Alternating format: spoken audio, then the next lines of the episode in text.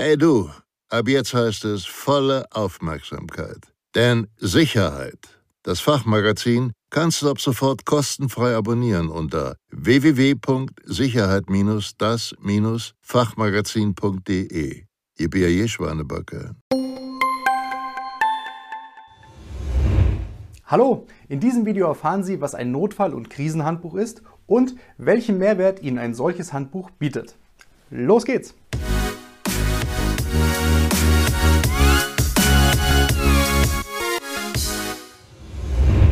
Hallo, mein Name ist Michael Blaumoser von der Sicherheits- und Krisenmanagementberatung SIOS Consulting.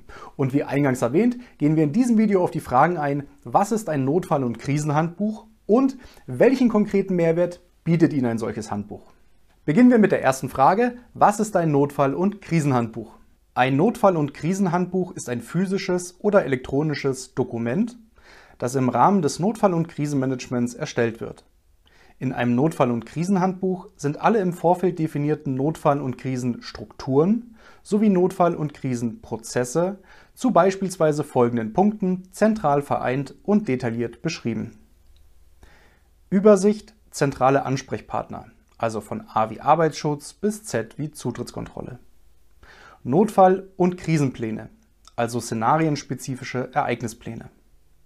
Vorlagen, Checklisten, Handouts.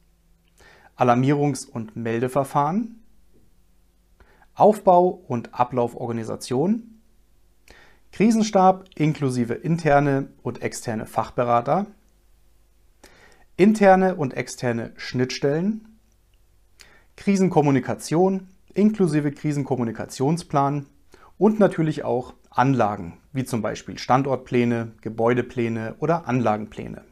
Kommen wir nun zur zweiten Frage. Welchen konkreten Mehrwert bietet Ihnen ein Notfall- und Krisenhandbuch. Ein Notfall- und Krisenhandbuch bietet Ihnen den Mehrwert, dass Sie sich auf außergewöhnliche Ereignisfälle, also beispielsweise Notfälle und Krisenereignisse, frühzeitig vorbereiten und diesem beim Ereigniseintritt mit einer strukturierten und systematischen Herangehensweise im Rahmen der Lagebewältigung begegnen können. Durch die damit gewonnenen zeitlichen und organisatorischen Vorteile können zum Beispiel erstens der Schadensumfang, zum Beispiel Sachschäden, Personenschäden oder Umweltschäden, teils erheblich reduziert werden, sowie zweitens eventuelle Folgeschäden gegebenenfalls frühzeitig unterbunden oder vollständig vermieden werden. Sollten Sie Unterstützung beim Thema Notfall- und Krisenmanagement suchen, dann freuen wir uns auf Ihre unverbindliche Kontaktaufnahme unter www.krisenmanagement.de.